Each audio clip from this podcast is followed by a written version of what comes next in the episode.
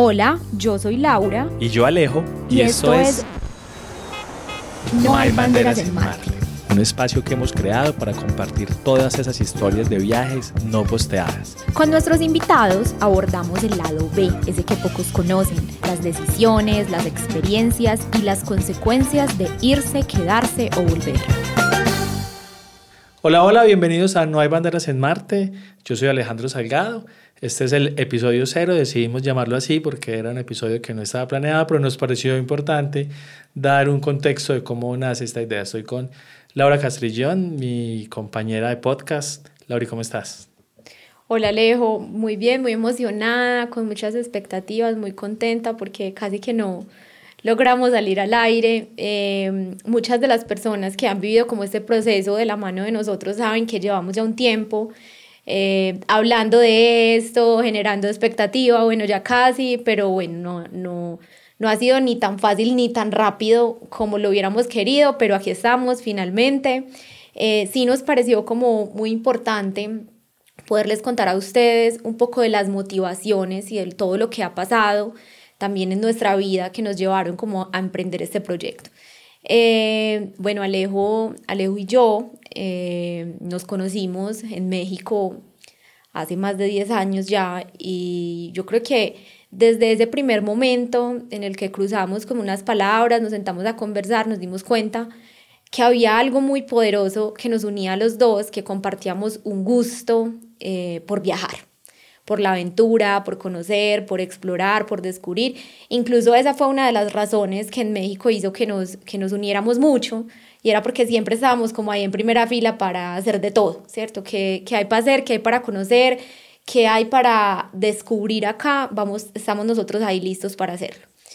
Eh, de ahí arranca pues como toda esta historia. Luego, eh, con el paso de los años es que nos hemos ido como dando cuenta que, que desde ahí es que viene como todo esto, ¿cierto? Y cuando regresamos a Colombia, pues nos encontramos con que habíamos vivido como casi un año de, de, de un paseo, eh, vida real, como que apenas nos adaptamos a la vida en México eh, nos tocó devolvernos porque estábamos en México por una beca, por motivos de estudio.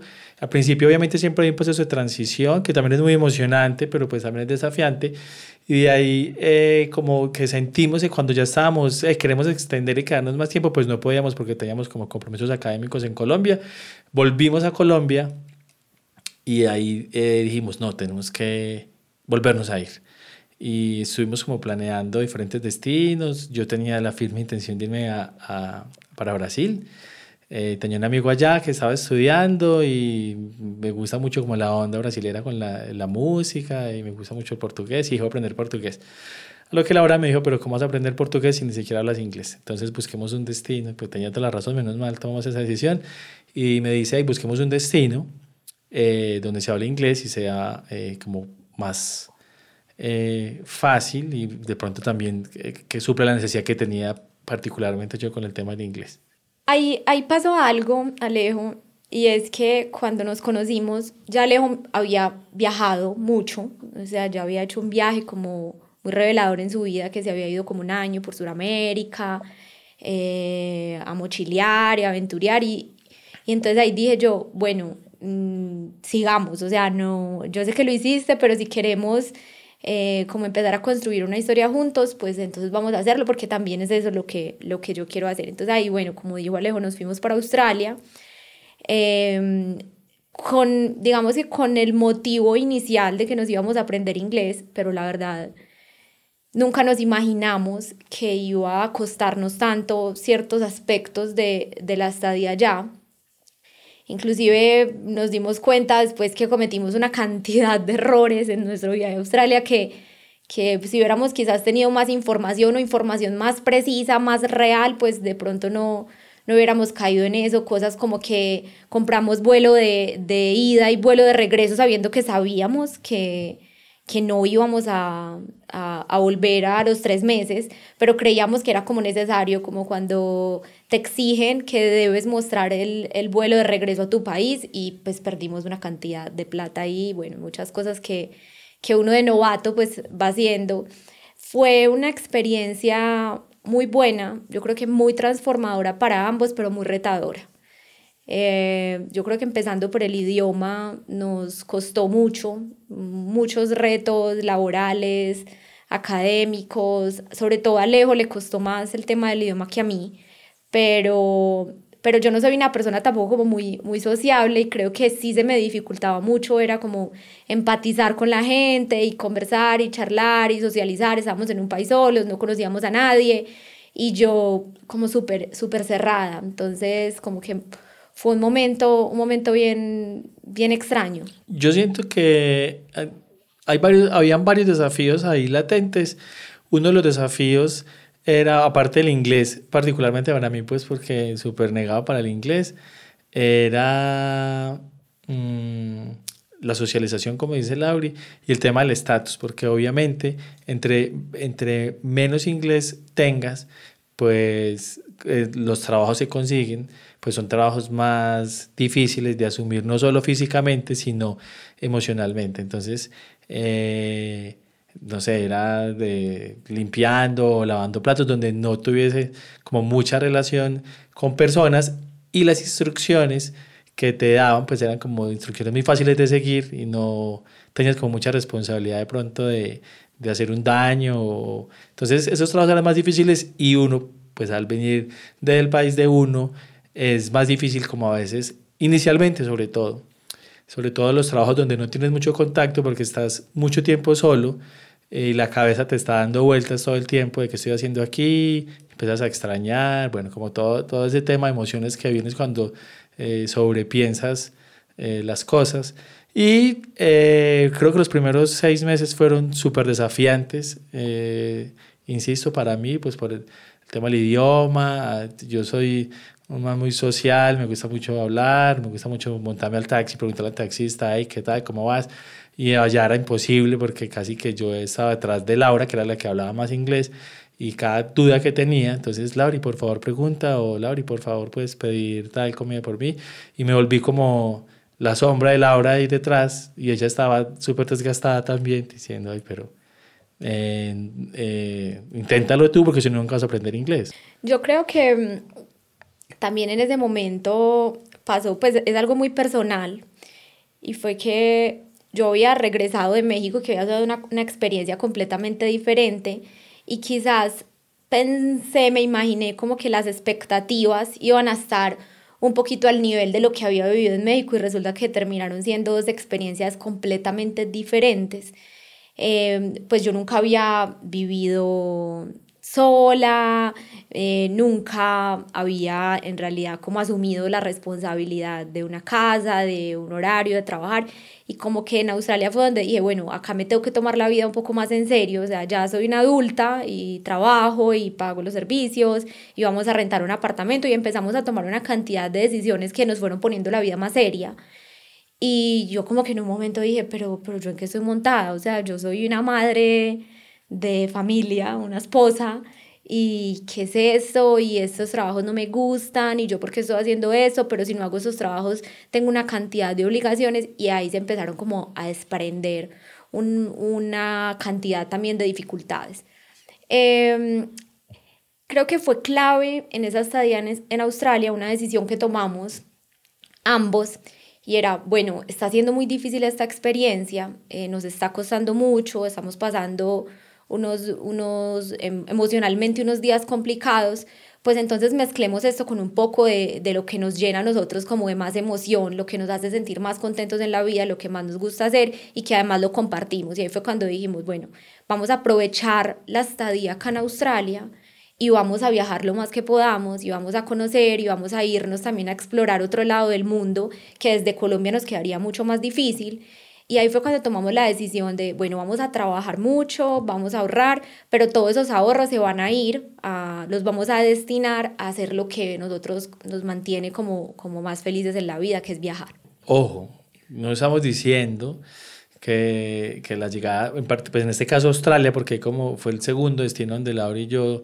nos fuimos, es horrible llegar, es, cada uno tiene una experiencia diferente, la de nosotros, de pronto por las expectativas que teníamos, lo, siento que como estuvimos en México, como Lauri lo dice, como becados y todo era una delicia, pues cuando llegamos a Australia se nos hizo más complejo a nosotros.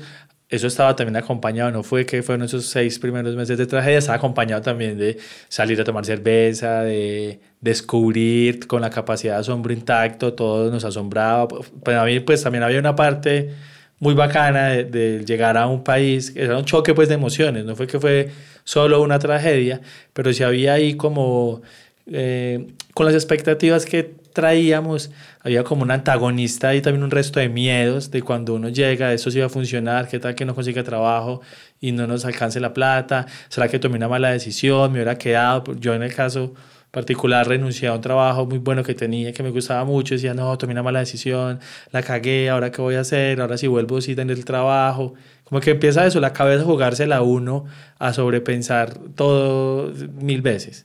Incluso hay algo lejos de lo que estás hablando y es que uno empieza a compararse mucho y entonces empieza uno como a como a medir la experiencia que uno está teniendo en relación a lo que están experimentando y a cómo lo están percibiendo los otros, e inclusive nosotros dos, que íbamos juntos, que íbamos a estudiar al mismo colegio, que casi que las condiciones eran iguales, asumimos la experiencia completamente diferente y lo que a Alejandro le parecía duro no era lo que me parecía duro a mí y lo que yo sentía que con eso no podía no era lo que, lo que le estaba generando traumatismo a él. Entonces creo que es un mensaje bien, bien importante y es que siempre cuando alguien nos pregunta, vamos para tal parte, es que cada experiencia es única. Ahora tenemos un amigo, Sebastián, que los primeros seis meses vivió pues el sueño de la vida, llevó unos ahorros, se emborrachó seis meses, se enredó con cuanta asiática encontró porque le encantaban las asiáticas.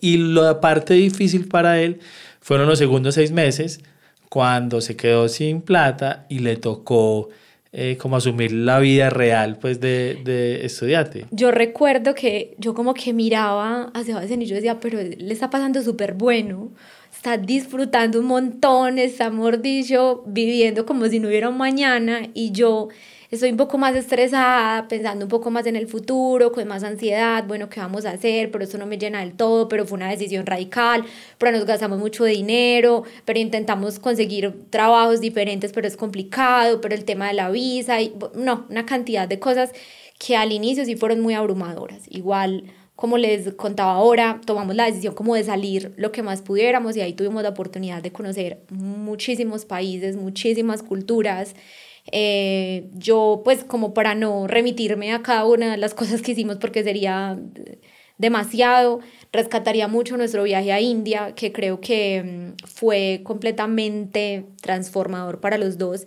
que incluso eh, siempre pensamos que no, no es viable repetir destinos porque hay tantos lugares para conocer que es difícil, voy a volver a ir a tal parte, difícil, pero es algo que nos debemos, Alejandro y yo, y es regresar a India porque creo que fue una experiencia que nos marcó. Y eh, ahí se nos empezó a hacer la vida más amable. Cuando tomamos esa decisión, también obviamente cuando va pasando el tiempo, el inglés se va, eh, en el caso de la hora, puliendo, en el caso mío, aprendiendo, dejando un poquito de esos miedos, eh, empiezan a moverse bien en la ciudad y eh, empieza como todo a cambiar también uno muy bobo y a veces los miedos y esos, esos prejuicios también que tiene uno le juegan eh, como malas pasadas.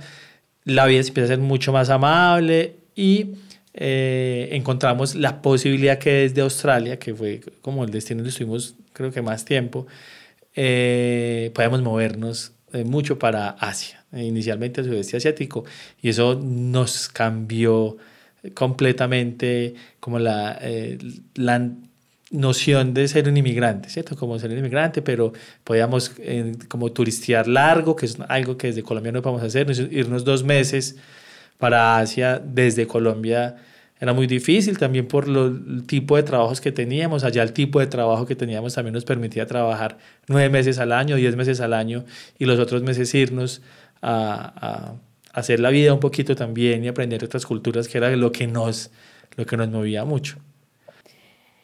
Creo que hicimos una lectura muy estratégica en ese momento, que inclusive yo sigo aplicando hoy eh, en mi vida diaria, y es, bueno, esta es la realidad que estoy viviendo, qué es lo, lo bueno que me está ofreciendo esta realidad y en ese momento en Australia pues uno de los puntos positivos era que no estábamos amarrados como a un trabajo, que podíamos ir y venir, podíamos pedir, como dice Alejo, dos meses y volvíamos y teníamos el trabajo ahí. Entonces bueno, vamos a aprovechar también todas estas ventajas que tenemos de estar acá y vamos a utilizarlas a nuestro favor, ¿cierto? Vamos a darles la vuelta a esas ventajas y ponerlas a funcionar al servicio de lo que a nosotros nos hace felices, de lo que a nosotros nos gusta. Creo que todos esos años que pasamos en Australia, que fueron alrededor de cinco años, con todos los viajes que hicimos, nos dejaron como una espinita. Y, fue que cada que conocíamos gente, mm, claramente relaciones muchas veces de momento, de que nos encontramos en un aeropuerto y estamos todos perdidos y nos pusimos a charlar y compartimos contactos, o que somos colombianos y estamos en Rusia, bueno, pues ahí se abre una puerta para, para crear una relación. Y así con muchísima gente a lo largo de todos esos años, eh, y nos dábamos cuenta que mm, nos gustaba mucho movernos, que había una magia ahí en el descubrir, en el explorar y en el aprender ¿cierto? Que, que es algo que me repetía mucho Alejandro y, eh, y es viajar es una manera muy divertida de acceder al conocimiento. Entonces cada que viajamos aprendemos y recibimos una cantidad de información desbordada, pero eh, resulta que el estarse moviendo y el, ir, y el ir de aquí para allá y de allá para acá y no tener como una raíz, eh, a veces te empieza como a confrontar con muchos temas de la vida que, que traemos nosotros. Entonces ah, empiezas a pensar como en esa versión del éxito que nos han vendido y a, y a replantearte también una cantidad de cosas y nos dimos cuenta que no solamente nos pasaba a nosotros, sino que cada que conocíamos a alguien, entonces todo el mundo agradecía, agradecía el poder viajar, agradecía el poder estarse moviendo, pero había algo que faltaba, había una insatisfacción, había una incomodidad, había una falta de, de no sé qué, una falta como de motivación o de propósito, como encaminar los esfuerzos hacia algo. Nosotros ni siquiera logramos entender muy bien, pero era sentarnos en una conversación con alguien de 10 minutos y darnos cuenta que muchas veces lo que esa persona estaba sintiendo era lo que nosotros habíamos sentido en otro momento o en ese o eh, hacía ocho días. O, entonces como que nos, nos confrontaba muchísimo. Yo siento que eh, el mundo se hizo más pequeño, el mundo se ha hecho más pequeño como con la globalización, ahora pues es más fácil moverse de un lado a otro y hay más gente moviéndose de un lado a otro. Y creo que hay diferentes razones por, las por las que la gente decide moverse, ¿cierto? Hay una gente que por extrema necesidad, porque en realidad la situación en los países de origen no les da, la vida los puso ahí, tienen casi que moverse porque tienen responsabilidades muy grandes. Hay muchos que emprenden viajes para eh, escapar de cosas que dejan atrás, hay otros que emprenden viajes para buscar cosas. Y eh, como dice Laura, pues nos encontramos con muchas personas que están en ese proceso, porque los viajes de una forma u otra lo confrontan a uno. De pronto, pues el turismo corto no, bueno, inclusive a veces cuando cambias de cultura, ver otras realidades también te confronta a decir, ahí se puede vivir diferente. Cuando decides moverte un poco más largo, emigrar, o sea ilegal o ilegal, o pasar un periodo por motivos laborales, académicos, eh, por mochiliar, eso siempre te confronta. Y las conversaciones con otras personas que están en situaciones también eh, similares a la de uno, independiente que tengan más plata o menos plata o estén más estables, siempre se generan unos diálogos ahí súper eh, enriquecedores, pero que también le mueven el piso a uno constantemente. Y yo siento que hay una gran relación y es con que ahora también hay más posibilidades de las que habían antes, de pronto de las posibilidades que les tocó a la generación anterior, a nuestros padres, en, el caso pues latinoamericano, colombiano en particular, era que yo ni siquiera pensaba mucho en moverse mucho porque para esa época era muy difícil. Ahora hay mucha más gente moviéndose y viendo también que hay otras posibilidades de hacer las cosas, otras realidades. A veces, pues muchas ilusiones que no terminan en algunos casos siendo como uno lo sueña, que la expectativa realidad. Y otras que eh, superan en realidad las expectativas. Pues son realidades diferentes y hay gente también que está muy contenta con, con cosas que uno no estaría tan contento. Sí, como que, como que los papás tenían el camino más delimitado, más hechecito. Entonces la tenían mucho más sencillo eh, a la hora de tomar decisiones. ¿Qué, ¿Qué nos pasó a nosotros? Pues que se nos abrió un abanico de posibilidades y resulta que cada que tienes que tomar una decisión, pues tienes que hacer el duelo a renunciar a una cantidad de cosas. Entonces, tengo la posibilidad de irme, no sé, para España o para Francia o para Inglaterra o para Australia. En realidad puedo hacerlo y lo contemplo y en mi cabeza están todas estas posibilidades, pero es que si yo decido irme para Australia, pues yo ya no puedo estar en Inglaterra y en España. Y creo que ahí se empiezan a generar una cantidad de de dudas, una cantidad de, de, preocupaciones y es si estaré dando el paso que es, pero si hiciera esto, ¿qué pasaría? Cuando lo que tú dices, Alejo, es que los papás, pues ya, es, digamos que ese camino ya estaba probado, eso ya estaba testeado, ellos sabían que había que hacer esto, esto, esto, esto, y básicamente iba a terminar en esto pero nosotros también hemos, hemos estado en una exploración y en una búsqueda con una cantidad de opciones y eso lo que nos ha llevado es también a, a, prueba y error, un poco a, bueno, yo me voy por acá, pero yo no sé en qué va a terminar esto. Eh, en algún momento pensábamos, eh, nos vamos para Australia, mm, pero no sabemos si nos vamos a quedar allá y vamos a comprar una casa y no vamos a volver a Colombia o por el contrario nos vamos a ir seis meses y vamos a decir este no es el lugar. Y esa sensación de ensayo y error a veces también te genera como una preocupación en relación al tiempo, pues como que uno siente que el tiempo de la vida es limitado y pues nos han dicho que hay como temporadas de la vida para hacer ciertas cosas. Entonces, estás entre, entre tus 20 y tus 30, deberías estar haciendo esto. Y si estás entre tus 30 y tus 40, deberías estar haciendo eso. Y resulta que como tú decidiste tomar otro camino y vas por una vía destapada con muchos desvíos, pues a los 30 no te vas a encontrar haciendo lo mismo que hacían los papás a los 30. Y entonces ahí hay un, mejor dicho, un, un un conflicto interno y personal muy fuerte y es porque nos estamos volviendo como a comparar con otras varas que no nos aplican a nosotros, ¿cierto?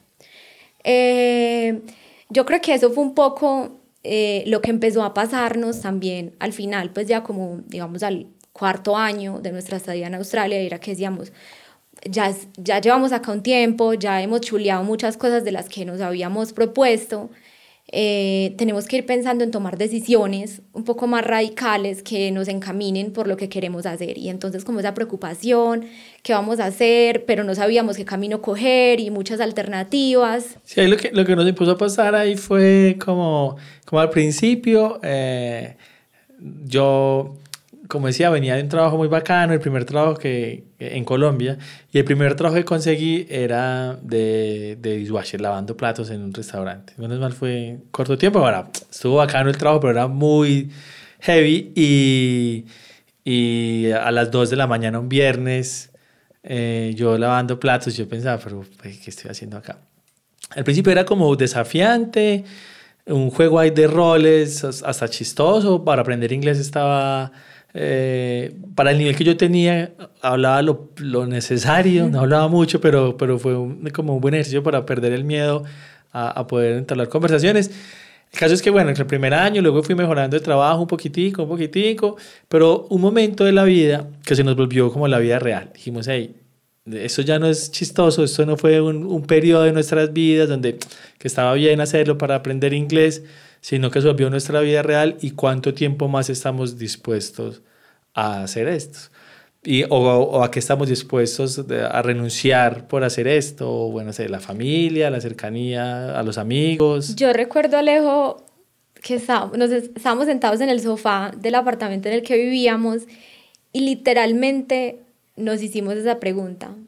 O sea, nosotros nos vemos así el resto de la vida. Nosotros nos vemos haciendo esto por muchos años más. Eh, hay algo que nos motiva a seguir haciendo eso y a pensar que en 10 años eh, somos muy buenos haciendo esto que hacemos porque cada vez nos vamos a volver mejor y cada día era más fácil también, o sea, ya no, ya no nos generaba esa dificultad del principio, sino que vamos, lo hacemos, cobramos, facturamos, paseamos, compramos, pero queremos vivir así. Y yo recuerdo que así literal la pregunta nos la hicimos y creo que la respuesta para los dos era muy clara y era no. O sea, definitivamente no, esto que estamos haciendo acá como una experiencia para contarla más adelante en nuestra vida es súper valioso. En un podcast. bueno, a ese momento no sabíamos, pero sí ves. Eh, pero no para quedarnos así. Entonces tenemos que hacer algo diferente, tenemos que salir porque también era como un ciclo que nos envolvía ahí. Tenemos que tomar decisiones. Y como no teníamos muy claro cómo, cómo agarrar toda esa información y todas esas emociones y todos esos sentimientos, dijimos, bueno, vámonos a, a estudiar, eh, que era también como una oportunidad de, de, retomar un poquito como la academia, de darle un giro pues como a lo que habíamos vivido en los últimos años, que yo había estudiado en Australia, pero pues no era lo mismo en inglés, como que vamos a, a irnos a estudiar seriamente y a dedicarle a estudiar, vamos a coger los ahorros, nos vamos para España, aplicamos a una maestría en, las en unas universidades de Barcelona y nos damos también ese tiempo como especie de tiempo sabático, entre comillas, para pensar. Y también pensábamos, eh, la, idea de Colombia nunca se descartó decir, no, no, a Colombia no vamos, pero no sabemos qué hacer. El caso es que en Australia estamos cansados, eh, de esos trabajos, de, de, la vida en inglés también a mí me parecía un poquito desgastante. Bueno, también de las visas. del tema de renovar visas, que renueve y pague más y cada vez que renuevas es más caro y hay una incertidumbre ahí. A veces si me compro una mesa, eh, dentro de seis meses de pronto me tengo que ir y, y sobre todo la vida en pareja creo que eh, lo hace tener uno más esa sensación de hogar, pero un hogar con inestabilidad y súper loca. Entonces dijimos eh, no, pues eh, España es una buena transición en caso de que volvamos a Colombia. Pues no es eh, Australia, Suecia, Noruega, que es así como tan, todo tan ordenado, sino que es un poquito caótico, pero no es Latinoamérica, que tiene pues toda la magia latina y la magia caótica que tiene Latinoamérica. Entonces dijimos, España es una buena transición eh, vivimos en español, que también queríamos vivir en español. Estudiamos en español, que también teníamos esa necesidad, como dice Lauri. Entonces decidimos irnos para España a hacer unas maestrías con una parada antes en Rusia que estuvo eh, bacana también. Muy cool. Muy, muy eh, enriquecedora también. Llegamos a España. otra vez a empezar, un poco más tranquilos porque decíamos modo estudiantes, traíamos unos ahorros buenos, y dijimos, bueno, eh, aquí sí vamos a hacernos la vida de estudiantes. Los primeros meses hasta que nos dimos cuenta que los euros al cambio del dólar australiano no nos iban a rendir tanto. Y yo hago mucho la reflexión, es como la cabeza, eh, como la cabeza se la juega a uno. Nosotros estábamos mucho más tranquilos, traíamos ahorro, ya veníamos como mucho más cancheros de haber vivido. Habíamos estado en Asia también por periodos largos. Y teníamos, conocimos unos amigos, amigos colombianos, pues unas amigas de Lauri que también estaban recién llegadas y estaban un poco mucho más, y yo tenía la maestría también un par de eh, colombianos, súper consternados, como, wow, ¿qué es esto? Está súper difícil el euro. Llegamos a Barcelona en medio de las protestas de la independencia de Cataluña. llegamos y estaban helicópteros, eh, piedras, los containers de los, los, basureros en llamas. Y como que, uff, nosotros como, hey, esto está muy emocionante. Y los colombianos que estaban recién llegados estaban como, no, me vine de Colombia a esto. La cabeza se la juega uno constantemente, sobre todo cuando eh, no estás, cuando sales de tu zona de confort, pues ahí la frase cliché, pero siempre que llegas las expectativas nunca van a ser, casi nunca las cosas van a ser como te las imaginaste. Siempre hay un giro ahí estético de la narrativa, de cómo decidiste tú, te, armaste una historia antes de irte, hasta lo visualizaste, esto va a ser así, y llegas y no, las cosas huelen diferente, los sonidos son diferentes, eh, el ritmo de la vida es diferente a como uno lo imaginó, eh, empiezo a no extrañar un resto de cosas. Creo que esos primeros meses cuando llegas a un país, sea por el motivo que sea, son como tanta información que no alcanzas a, a procesarla. Y la verdad es que hay un factor mmm, que complejiza mucho la situación de moverse a otro lado. Sobre todo cuando, cuando hablamos de moverse como algo serio, pues no me voy a ir de paseo, sino voy a estudiar o voy a ir a trabajar o voy a ir a tratar de hacer una vida a otro lado. Y es el factor económico. O sea, la verdad es que, que sentir eso, no consigo trabajo y, y, y esa cuenta en pesos colombianos, por ejemplo, Ajá. vas y compras un café y eso para abajo y entonces, ¿y qué voy a hacer? Y, y, eso empieza una, mejor dicho, un, una, un exceso de información que uno dice, ¿qué hago? ¿Qué voy a hacer? Esto está jodido, acá todo súper caro y se empieza a meter en un círculo de todo está mal y peor. Mm. sí está mal, pero no, pero sí con esa actitud, pues todo tiende a, a volverse peor. Entonces, eh, creo que la experiencia eh, de nosotros en, en, Barcelona fue muy, muy, muy, muy, muy bonita. Creo que logramos tener como contacto también con otras cosas que extrañamos mucho en Australia, lo que tú dices, un poco más como la, como la movida eh, como un poco más de caos, como un poco más de realidad, un poco más de gente... Hablando más duro. Eh, eh, hablando español. yo me dediqué 100% a estudiar, o sea, trabajos, tareas, o sea, me iba por la mañana, volvía por la tarde. Bueno, la hora es muy ñoña también, entonces... Y con Rochi y Vanessa, que posiblemente nos van a escuchar, ahí hicimos entonces nos reuníamos mm, por las tardes en la biblioteca y hacíamos, y la verdad que me lo disfruté mucho porque pues veníamos también como de un voltaje muy duro en Australia y como que también un poco de parar. Alejo, pues Alejo, sí, tú conseguiste trabajo en, en España que estuvo súper bueno. Yo súper suertudo, yo eh, trabajé mucho tiempo con, con música, con eventos, con artistas y, y llegué a, Ah, cuando llegamos a España, a poco tiempo, una amiga eh, estaba de manager de una artista española, Ruth Lorenzo. Un saludo a Ruth, muy querida, el tiempo que trabajamos juntos. Y, y me da la posibilidad de hacer la maestría entre semana y los fines de semana me iba de gira con ella. Eh, gracias a María Clara que me consiguió el trabajo que cayó de perlas porque cuando empezamos a, a comprar los cafés y la cuenta se bajaba más de la cuenta dijimos, necesitamos aquí con ahorros no vamos a poder vivir.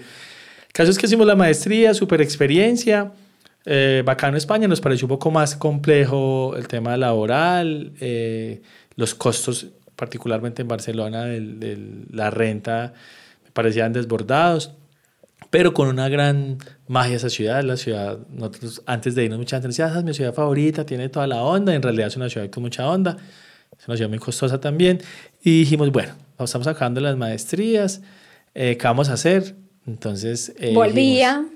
vamos, vamos, entonces dijimos, vamos a comprarnos eh, una van y nos vamos a ir de aquí hasta Jordania y nos vamos a, a, ver qué pasa. Vivimos en la van un tiempo, nos gastamos todos los ahorros que nos quedan en eso. y empezamos el proyecto de la, de la camperización de la van.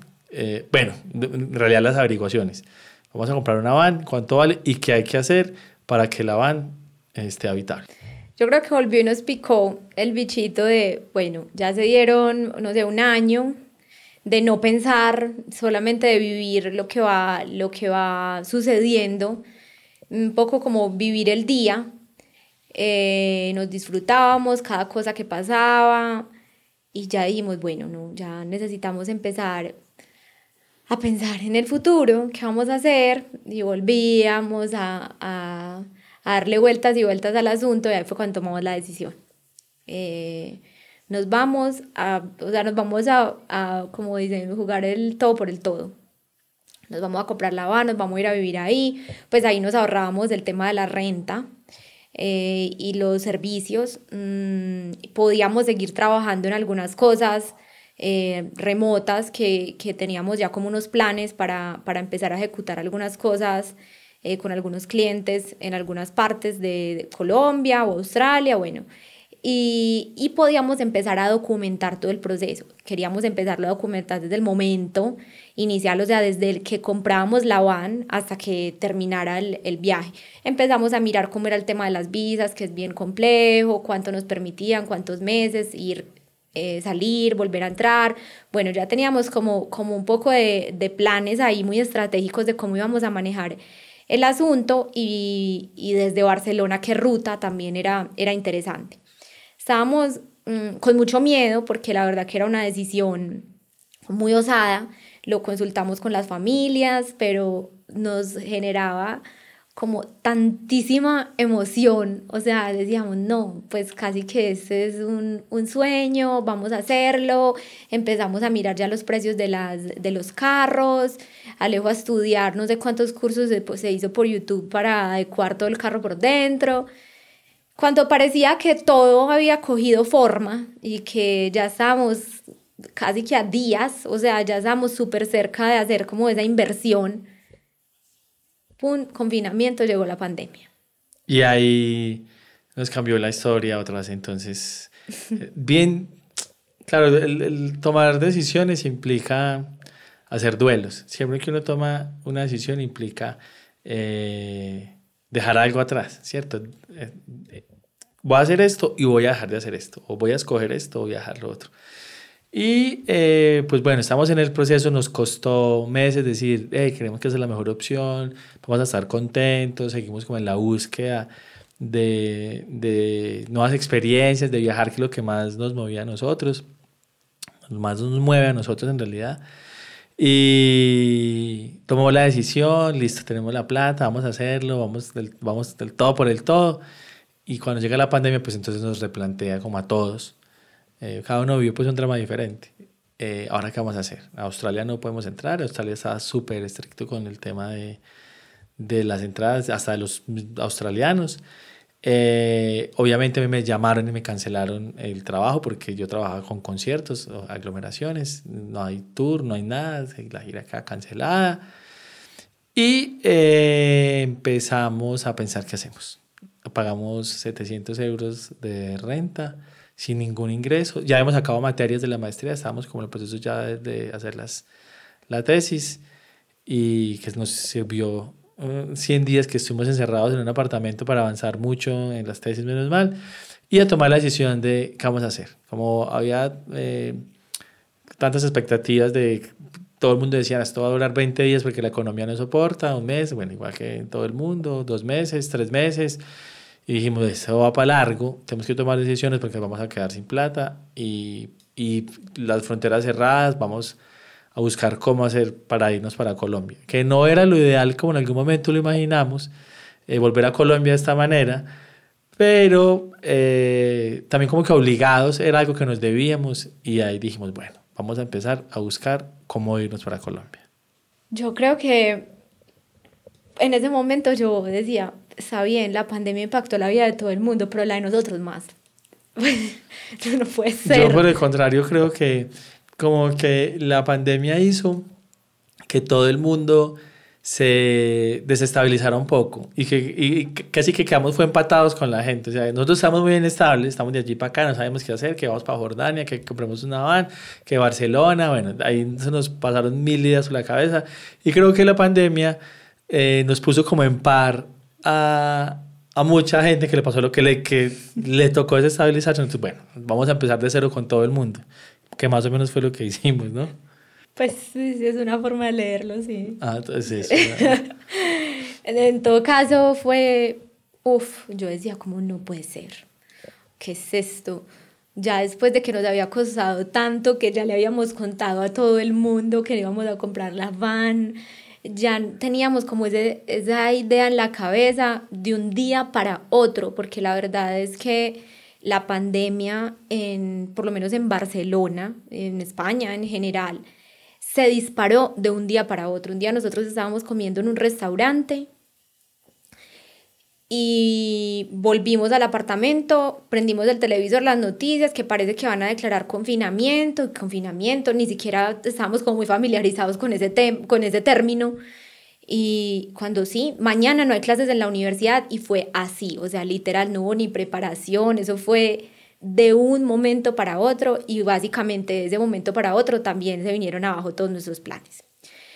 Eh, yo creo que si algo nos ha enseñado como, como todo este camino que hemos recorrido juntos es como a, a, a seguir, pues como a, a, no a no vencernos porque a veces las cosas no resultan como nosotros eh, no las imaginamos, como que las expectativas, lo que decía Leo ahorita, un poco como la expectativa versus la realidad a veces no coincide, pero hay que acomodarse en, en, el, en el camino y en el proceso. Y fue un poco lo que, lo que hicimos en ese momento. Eh, decíamos, económicamente no es viable seguir acá en, en España, o sea, en euros pues no nos conviene el cambio de la moneda, en, en muy poquito tiempo nos vamos a, a, consumir lo que nos quedan de ahorros. Y pues como que después de esperar 100 días nos dimos cuenta que eso no iba, o sea, que la economía no iba a recuperarse, ni todo iba a volver a la normalidad de un día para otro, sino que también iba a ser un proceso más, más lento y más difícil para quien no estaba firme en el país, o sea, para quien no tenía un trabajo muy estable, por ejemplo, yo no había conseguido, eh, y también un poco eh, nosotros creo que en, con la ida a España nos dimos cuenta que también estábamos un poco cansados de arrancar y de arrancar, que habíamos empezado muchas veces de cero y ese tema de empezar de cero implica una cantidad de trabajo y de, y de esfuerzos y que decíamos, no, como para movernos a otro lado, no se puede, en este momento el mundo entero está conmocionado por eso que está pasando, vámonos para Colombia, quizás allá. Por un lado puede ser más complejo porque mm, siempre que hablas, mmm, no sé, familiares, amigos, ¿cómo está la situación? No, pues siempre ha estado mal, ¿cierto? Económicamente la situación siempre ha estado mal, laboralmente siempre ha estado mal, en temas de garantía siempre ha estado mal, la salud siempre ha estado mal, o sea, eh, se ha vuelto también como parte de nuestro discurso y decíamos, pero volvernos a Colombia, Mm, COVID, no sé qué, pero también quedarnos por ahí mmm, divagando también muy complejo en el mundo cuando eres, eh, decimos nosotros como ciudadano de segunda mano, o sea, que ni siquiera eh, legalmente tienes como permiso para estar lo que, lo que se te antoje, sino que tienes un día que te dicen, este día te tienes que ir. Y ahí tomamos la decisión, nos devolvimos en un, en un vuelo humanitario. Eh, mucha gente cree que un vuelo humanitario es un vuelo gratuito que hace como el, el Estado para, para ayudar como a los connacionales que están pasando una situación difícil en el exterior y que tiene que devolverlos a casa, pero no, es un vuelo que se paga más costoso eh, que un vuelo regular porque hay una situación de emergencia, algún tipo de emergencia, y si tú necesitas volver, pues nosotros hacemos lo posible por traerte, pero pagas más. Pues eh, no solo pagas más, sino que te sometes pues también ahí a... Creo que tampoco han habido muchos vuelos humanitarios y creo que ellos ni siquiera saben... Eh, no está como un estándar pues de Todo el tiempo cambia la regla. Exactamente, pues creo que la de nosotros fue... Eh, tienen que eh, estar atentos porque los podemos llamar en cualquier momento, casi que tengan las maletas listas, están on call y cuando los llamemos eh, tienen que viajar eh, por tierra a Madrid. Nosotros estamos en Barcelona y no habían vuelos nacionales tampoco. Y acá eh, dos maletas, de, no sabíamos tampoco de cuánto eran las maletas exactas. Bueno, un poco así como de desinformación. Yo también entiendo pues el caos que había en el mundo, tratando todo el mundo de resolver que, cómo se hacían las cosas. Y eh, eso hicimos, empacamos las maletas, dejamos un resto de cosas en, en España, ropa, zapatos, yo tenía pues, como cosas de los equipos de las cámaras que tocó dejar.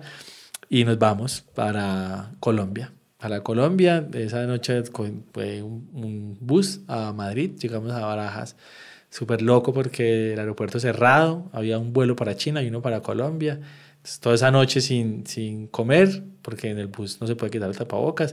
En el aeropuerto no había comida porque pues todo estaba cerrado, ni siquiera había carritos porque no se podía tocar nada. En el momento también, al principio de la pandemia había como que no se sabía nada, todo el mundo decía sobre los zapatos, no toque nada, y los, era todo súper estricto. Ahora el vuelo de los chinos eran, parecían astronautas, todos con trajes blancos, así, nosotros sí Solo no, yo creo que era lo necesario. Y llegamos al aeropuerto, luego, bueno, del, el vuelo pues súper chistoso, eh, habían perros, acá con la bandera de Colombia, casi pues que había diciendo lo repatriamos. La papayera. eh, sí, Colombia tierra querida, la, la auxiliar de vuelo casi pues que bailaba cumbia mientras nos decía que nos rescató, que Avianca nos había rescatado. Pues bueno, por Avianca, pero ah, pagamos por el, por el, por el, por el tiquete.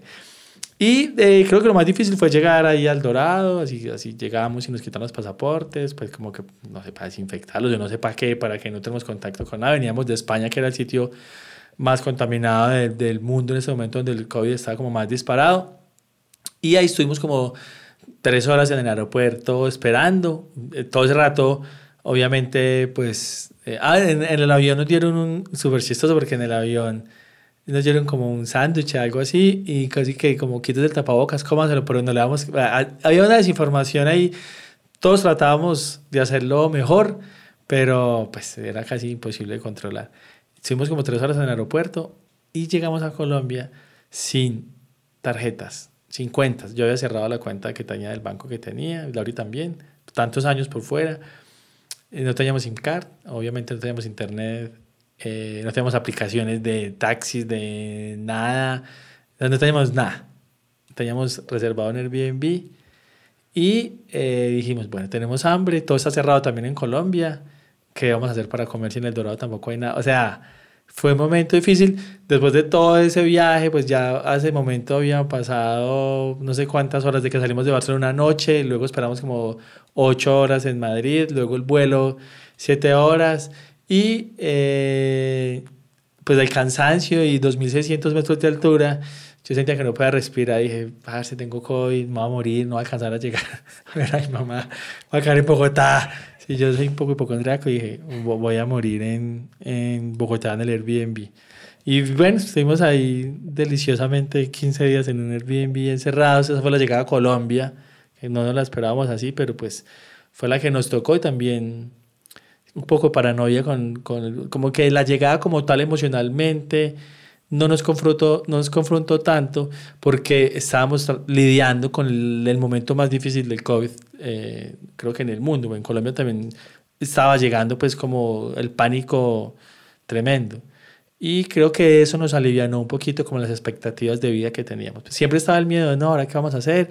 Yo ya perdí, en el caso mío, como mis contactos en el mundo que trabajaba antes, esto cambió mucho. Ahora, ¿qué voy a hacer? No voy a conseguir trabajo. Pero era más fuerte el miedo que me iba a morir porque COVID me iba a matar. Llegar a Colombia, entonces fue, fue como dice Alejo, fue un momento bien difícil el COVID, la incertidumbre, qué vamos a hacer, pues estábamos en ese momento concentrados en, en la vida, ¿cierto? En, proteger nuestras vidas por un día. No, también hay un tema, dice, cuando siempre que veníamos a Colombia de, de paseo, Navidad o la fecha que fuera, eso eso es muy bacano de no estar en Colombia y es que uno es novedad. Entonces uno llega y todo el mundo los amigos, la familia, ay, ¿cómo así? ¿Que llegaste? Una cerveza, un café, almuerzas tres veces al día, todo el mundo te invita a almorzar, a cenar. Si es en Navidad, te rezas 500 novenas. Bueno, es toda la onda. Y eh, llegamos a Colombia y todo el mundo estaba resolviendo, obviamente, eh, lo de cada uno y, llegamos y, como que no pasó nada. Es que nadie quería verse con nadie. O sea, nadie que... Y menos con gente que llegara a España. O sea, nosotros llegaron de España, tendrá que pasar muchos meses para que los vayamos a ver, no solo por las restricciones, sino que la gente en realidad no quería. O sea, la gente no quería exponerse a eso. Entonces fue muy diferente, fue, creo que fue un proceso que hasta nosotros nos demoramos como un tiempo en, en procesar, llegamos ocupados, estábamos trabajando y bueno, todo se fue, todo se fue dando. Eh, nos acomodamos en, en, Medellín con la ayuda de Nati y, y, Guti que nos acompañaron como en ese proceso. Y bueno, siempre teníamos como, como latente algo ahí de, de ese proceso también como de catarsis que nosotros veníamos haciendo ya hace muchos años. Y, y, muchas conversadas ya acá en Colombia, con el regreso, con la readaptación, con volvernos a enamorar de lo que nos gustaba, a descubrir cosas nuevas porque el país ha cambiado, porque nos tocaron momentos eh, difíciles, el tema del paro. Eh, yo, por ejemplo, no, no podía como, como todavía acostumbrarme a salir a la calle y escuchar que la gente estaba gritando que necesitaba comida por las unidades residenciales. Yo decía, pero, pero, pero ¿cómo así? ¿Cómo normalizamos esto? Y a procesar toda esa información y, muchas horas de charlas, de trasnochadas, de escribir, de rayar, nos llevaron a, a decir que, que, esta era una muy buena forma también de nosotros hacer esa catarsis, eh, de nosotros mm, como darle un poco de rienda suelta a esos sentimientos y esas emociones que nos habían generado, pues el habernos movido tanto, el haber conocido tanta gente, el haber como arrancado tantas veces y el haber tenido que cambiar los planes eh, también tanto, tanto, en tantas oportunidades, ¿cierto? Como, y que no teníamos muy claro eh, todavía ni siquiera estando acá si esto era lo correcto, si en realidad nos íbamos a mañar, si iba a funcionar, si nos iba a dar para vivir eh, cómodamente. O sea, no, no, no teníamos nada claro, era un panorama completamente incierto. Definitivamente eh, irse siempre es una opción, como también es una opción volver. Nosotros hablamos mucho y creemos que el mundo se está reacomodando como demográficamente, la gente, unos están para allá, otros están para acá, eh, la gente está inconforme muchas veces o las situaciones en realidad económicas y políticas y lo que pasa en el mundo hace que la gente se mueva cada vez más. Y eso no va a dejar de pasar, es algo también como creo que es innato pues en el ser humano, la gente se, se mueve, creo que es un momento donde la gente se está moviendo de pronto más, eh, no sé, la crisis puede ser, el mundo es más pequeño y la globalización, como dijimos anteriormente, hace que el mundo sea más pequeño y siempre va a ser una opción. Y pensamos ahí, ¿y por qué no nos sentamos? Nos grabamos, racionalizamos un poquito todo esto que hemos vivido y de una vez pues traemos algunos amigos o algunas personas que nos parecen muy interesantes que han vivido procesos similares a los nuestros. Hay muchas historias muy brutales. Cuando uno decide cambiar la vida es cuando cosas más interesantes pasan. Si tú te levantas y por los últimos 10 años has hecho lo mismo, tomas la misma ruta para ir al trabajo, tienes el mismo trabajo y haces lo mismo, pues eh, posiblemente tus ideas van a ser las mismas, no tienes de dónde sacar como historias nuevas o cosas nuevas. Creo que el viajar hace que eh, pasen cosas diferentes en la vida, ideas nuevas. Y precisamente es eh, un poco de qué va esto y hay muchas personas que se han movido. Tenemos varios episodios grabados y tenemos historias muy bacanas de gente que le han pasado cosas muy locas eh, en, el, en, el, proceso de moverse de un lado a otro. En estos días eh, leí algo y es que la vida se, se encoge o se expande eh, proporcionalmente al coraje que tengas. Entonces es eso, es un poco lo que decías. uno se arriesga, deja a un lado como los miedos, toma decisiones y ahí se abren una cantidad de puertas, una cantidad de experiencias y de aprendizajes eh, tremendos que consideramos que eran muy valiosos también, que, que no solo nosotros, sino que amigos, conocidos o gente que nos vamos nosotros ahí como topando en el camino, eh, pudieran compartir con nosotros este espacio y, y compartir todas esas experiencias que, que van más allá de las fotos bonitas que publicamos en una red social o de, o de la historia de un viaje que sí es muy emocionante, hay mucha aventura, eh, unos paisajes hermosos, pero que detrás de eso también hay una cantidad de procesos, de información, de duelos, de decisiones, eh, que a veces nosotros creemos también que somos solo nosotros y resulta que no somos solo nosotros, eh, todo el tiempo la gente se está moviendo y todo el tiempo hay lados A y hay lados B de las historias. Entonces, este es como ese escenario para compartir con ustedes todas las historias de viaje no posteadas, lo que la gente no está contando normalmente en las redes o en las fotos. Eh, y la idea es tener cualquier tipo de invitado, eh, no importa, aquí nos vamos a a dar como el permiso de, de invitar gente muy diversa de muchas partes con historias completamente distintas. Eh, vamos a sacar un episodio cada semana, eh, entonces para que estén muy, muy conectados, cada semana venimos con un episodio nuevo y vamos a estar también muy conectados por redes sociales. Ya hemos estado por ahí como publicando cosas en Instagram, en Facebook, nos pueden encontrar también en TikTok. Eh, como arroba no hay banderas en Marte, en cualquier parte. quien nos quiera escuchar solamente, pues solo el audio, puede encontrarnos en todas las plataformas de podcast. Y quien quiera vernos también en video, pues vamos a estar en YouTube. Eh, y estamos muy emocionados con lo que se viene. El contenido que vamos a estar eh, tocando acá es un poco eso de historias de viajes, las historias del lado de, de la historia, las historias que usualmente no se postean porque siempre posteamos las, las historias más bonitas o las fotos más lindas. Eh, un poco mezclado con información de valor de los viajes, de cómo es el proceso de sacar una visa, de incluso cómo eh, cuando te quedas ilegal en un país, cómo se vive, cómo se puede hacer la vida más fácil, eh, con historias de gente que lo ha vivido. Y entre todas esas conversaciones, entre irse, quedarse o volver, pues salen en realidad como unas reflexiones de la vida misma muy bacanas, de que lo hacen eh, como ponerle un poquito, hace que la vida sea un poquito más dinámica y no tan estática, que es también un poco lo que hemos procurado nosotros.